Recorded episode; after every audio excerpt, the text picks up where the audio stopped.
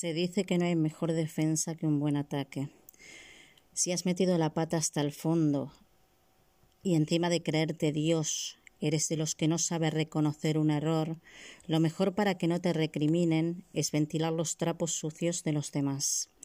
Pon a parir a unos cuantos, pero no a cualquiera. Lo más importante es asegurarte que las víctimas tengan más tirón que tú, y a partir de ahí ataca sin piedad, verás como en un abrir y cerrar de ojos pasarás de villano a héroe. Hola, soy Yaque, bienvenidos a mi podcast.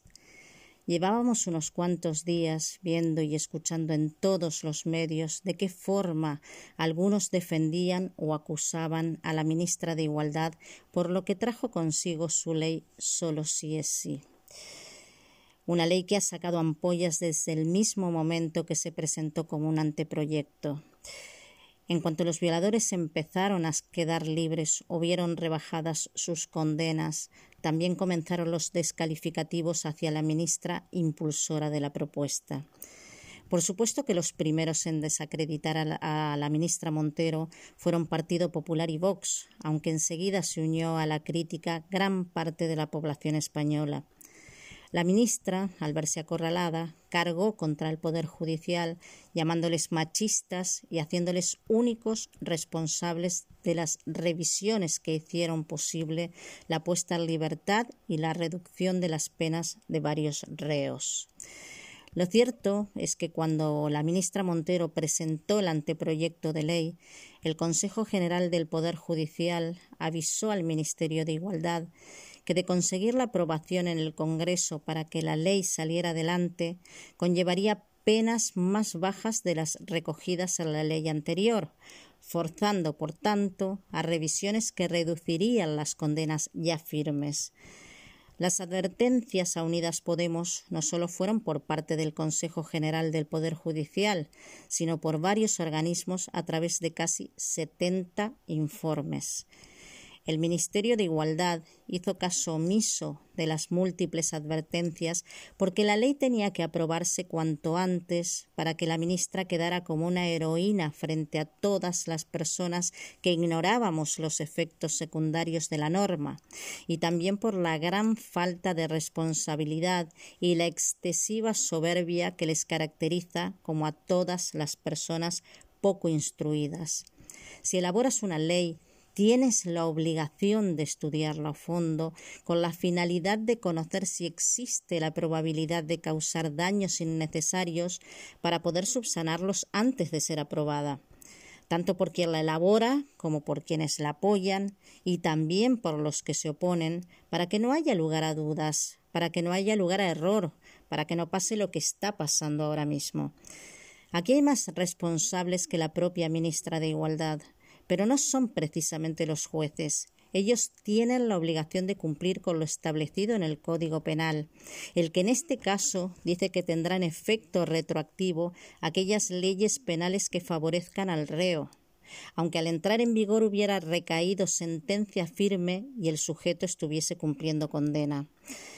Es obvio que es muy difícil de entender lo que establece en este caso el Código Penal, cuando no somos eruditos en la materia. Sin embargo, si las personas antes de dar una opinión se ocuparan de leer y razonar lo que establece una norma, evitarían hacer el ridículo y sobre todo no se leerían tantas borradas a las redes sociales. Siendo yo una completa ignorante en temas jurídicos, antes de dar una opinión sobre un tema que me interesa, y en este me interesa mucho, este me interesa mucho, lo menos que puedo hacer es leer mucho y fundamentalmente razonar, primero para aclararme las dudas que personalmente me asalten, y segundo para poder hablar con un mínimo de intelecto y no caer en la vergüenza de que me llamen inculta. Claro que cada cosa tiene su sitio y cada persona tenemos el lugar que hemos escogido. Y si yo soy cocinera, por más que me lea el código penal de arriba abajo y pueda conseguir interpretarlo, lo máximo que puedo hacer es sostener una conversación sobre el tema sin más. No puedo ir de enterada porque no lo soy. Con esto quiero decir que zapatero a sus zapatos. Estos días, sobre todo en Twitter, se habla de que una cajera de supermercado no puede ser ministra de nada. Y aunque duela, es verdad. Y voy a dar las razones por las cuales pienso así. Primero que nada, aclarar que las personas debemos ser coherentes y jamás menospreciar a nadie por el trabajo que desempeñe mientras que sea honrado. Algunos tienen que entender de una vez por todas que el empleo de dependiente de supermercado, en el cual entra la labor de cajero, es muy respetable. El empleo de delincuente no lo es, como dije la semana pasada. La ministra de Igualdad, además de haber sido cajera de supermercado, por lo visto ha estudiado psicología, algo de lo que sus fieles parecen estar muy orgullosos. Y yo me pongo a pensar qué beneficios aporta al país una ministra con estudios en psicología. Porque si me dices que ha estudiado Derecho o Economía, estupendo, porque esas son carreras que aportan un gran valor a la hora de dirigir un país. Sin embargo, un ministro, una ministra con estudios de psicología, sin desmerecer la carrera, la carrera por supuestísimo, no aporta valor en absoluto. Y más cuando hablamos de una persona que ha logrado dividir a todo un país, una persona sin respeto hacia los demás, grotesca, sin empatía y un sinfín de calificativos negativos. Una persona que se dedica a esparcir veneno por donde pasa, que se cree superior y se permite el lujo de ordenar instrucción a jueces que te gusten más o te gusten menos, han estudiado y sacado adelante una carrera que sí aporta gran valor a un Estado de Derecho. No es denigrante trabajar como cajero en un supermercado, camarero, limpiador o canguro. Lo denigrante es que gracias a trabajos como esos hayas logrado tener un título y sigas siendo tan maleducado e insolente, con una altanería desmesurada que no te permita rectificar debido a la defensa de unos ideales políticos que anulan totalmente los derechos humanos. Eso es lo denigrante. Denigrantes son los continuos insultos que se dedican los partidos políticos, continuos espectáculos de vergüenza a los que estamos tan acostumbrados como hartos. La ministra de Igualdad, con toda su boca sucia, se victimizó ante España y el mundo, y hasta dicen que soltó alguna lágrima de cocodrilo que personalmente no pude percibir en ninguno de los videos que vi pero que es igual, cuando se tratan de lágrimas artificiales no se les puede dar importancia. Máxime cuando ella es la creadora de la frase al Congreso se viene llorado.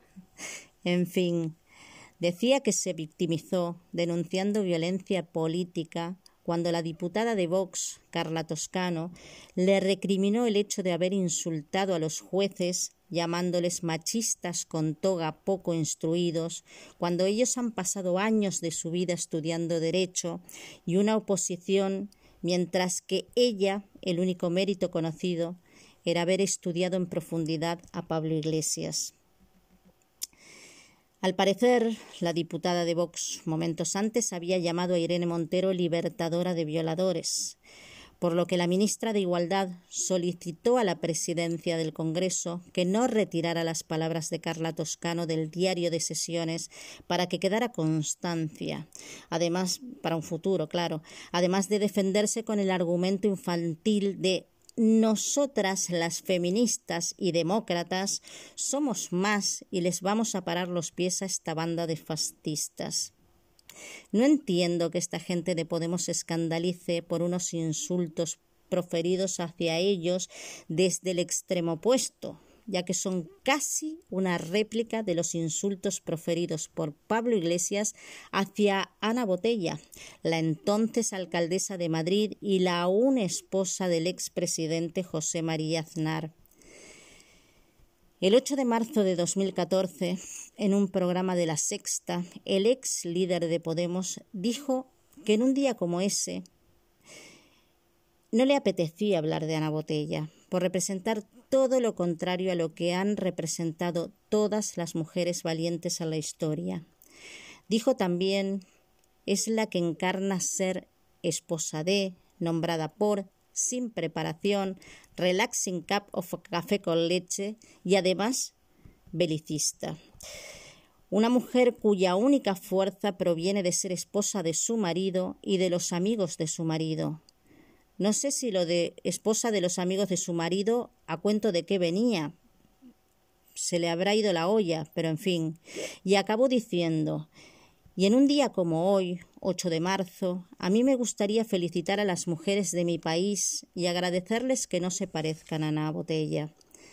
Con esas declaraciones nadie se escandalizó ni se armó ningún revuelo, como tampoco se armó cuando una semana antes de las palabras de Carla Toscano, la diputada de Unidas Podemos a la Asamblea de Madrid, Paloma García Villa, mientras estaba debatiendo sobre las rebajas de condenas y la puesta en libertad de agresores sexuales gracias a la ley solo sí es sí, dirigiéndose a un diputado de Vox, le dijo que para saber si una mujer le está dando consentimiento o no antes de tener una relación sexual, si usted tiene una duda sobre eso, le digo que las relaciones sexuales que está usted manteniendo no son sanas, no son buenas y que más que nada yo creo que ni siquiera saben follar. Esa falta de respeto solo fue criticada por unos pocos, de la misma manera que no condenaron las palabras de Pablo Iglesias, ex líder de Podemos, cuando en un intercambio de mensajes con el ex secretario de Proceso Constituyente y Programa de Podemos, Juan Carlos Monedero, dijo, refiriéndose a la periodista Mariló Montero, la azotaría hasta que sangrase. Esa es la cara B de lo nacional popular, un marxista algo perverso convertido en un psicópata. El mensaje que, por lo visto, escribió Pablo Iglesias en un grupo de Telegram dirigido a Monedero en agosto de 2014 vio la luz pocos días antes de cumplir los dos años, el 21 de julio de 2016, y después de que los mismos interlocutores, por el mismo canal de mensajería, hubiesen tenido una discusión a causa de que Monedero aspiraba a la alcaldía de Madrid en las elecciones municipales de mayo de 2015 decisión que enfadó mucho a Iglesias, ya que su entonces novia, Taña Sánchez Melero, otra joyita comunista imputada por dar subvenciones de casi un millón y medio de euros a una cooperativa administrada por su hermano, también optaba la misma alcaldía. Las continuas faltas de respeto de los que integran el partido político Unidas Podemos hacia todos aquellos que no piensan como ellos son innumerables pero luego se permiten el lujazo de ir de dignas cuando los del extremo opuesto les dan de su propia medicina. En lugar de intentar buscar una solución que enmiende al menos un poco la chapuza de ley que se han empeñado en sacar adelante, desoyendo a los que saben. Aparecen día sí, día también en todos los medios, como si fueran participantes de un concurso televisivo de esos que te provocan una profunda repugnancia. Y lo digo por todos los que están en el lado del poder, a todos los que han jurado dirigir España con honestidad, equidad, diligencia y toda la ficción que prometen en el mitin de turno cuando están en la oposición y se acercan las elecciones. Mientras el paro aumenta, la pobreza se derrama, la educación merma y la sanidad se convierte en un artículo de lujo, los poderosos se pelean, se insultan y luego lloran y piden ayuda sin vergüenza ninguna. Y solo hace falta entrar cinco minutos a Twitter para sentir vergüenza ajena de ver cómo los fanáticos sin instrucción defienden una chabacanería política sin enterarse de que por ir de listos provocan las mofas de la masa. Defienden algo que ni siquiera entienden. Mientras el barco español se hunde cada día con la adhesión de corsarios dispuestos a defender a sus iguales por menos de nada, la caterva política se enorgullece de lograr escurrir el bulto con la ayuda de los incultos adoctrinados para creer que son los únicos poseedores de la razón. El filósofo, matemático y físico de origen francés René Descartes dijo no hay nada repartido más equitativamente en el mundo que la razón. Todos están convencidos de tener suficiente. Hasta el martes, un abrazo y recordad que las penas compartidas son menos penas y que la unión hace la fuerza.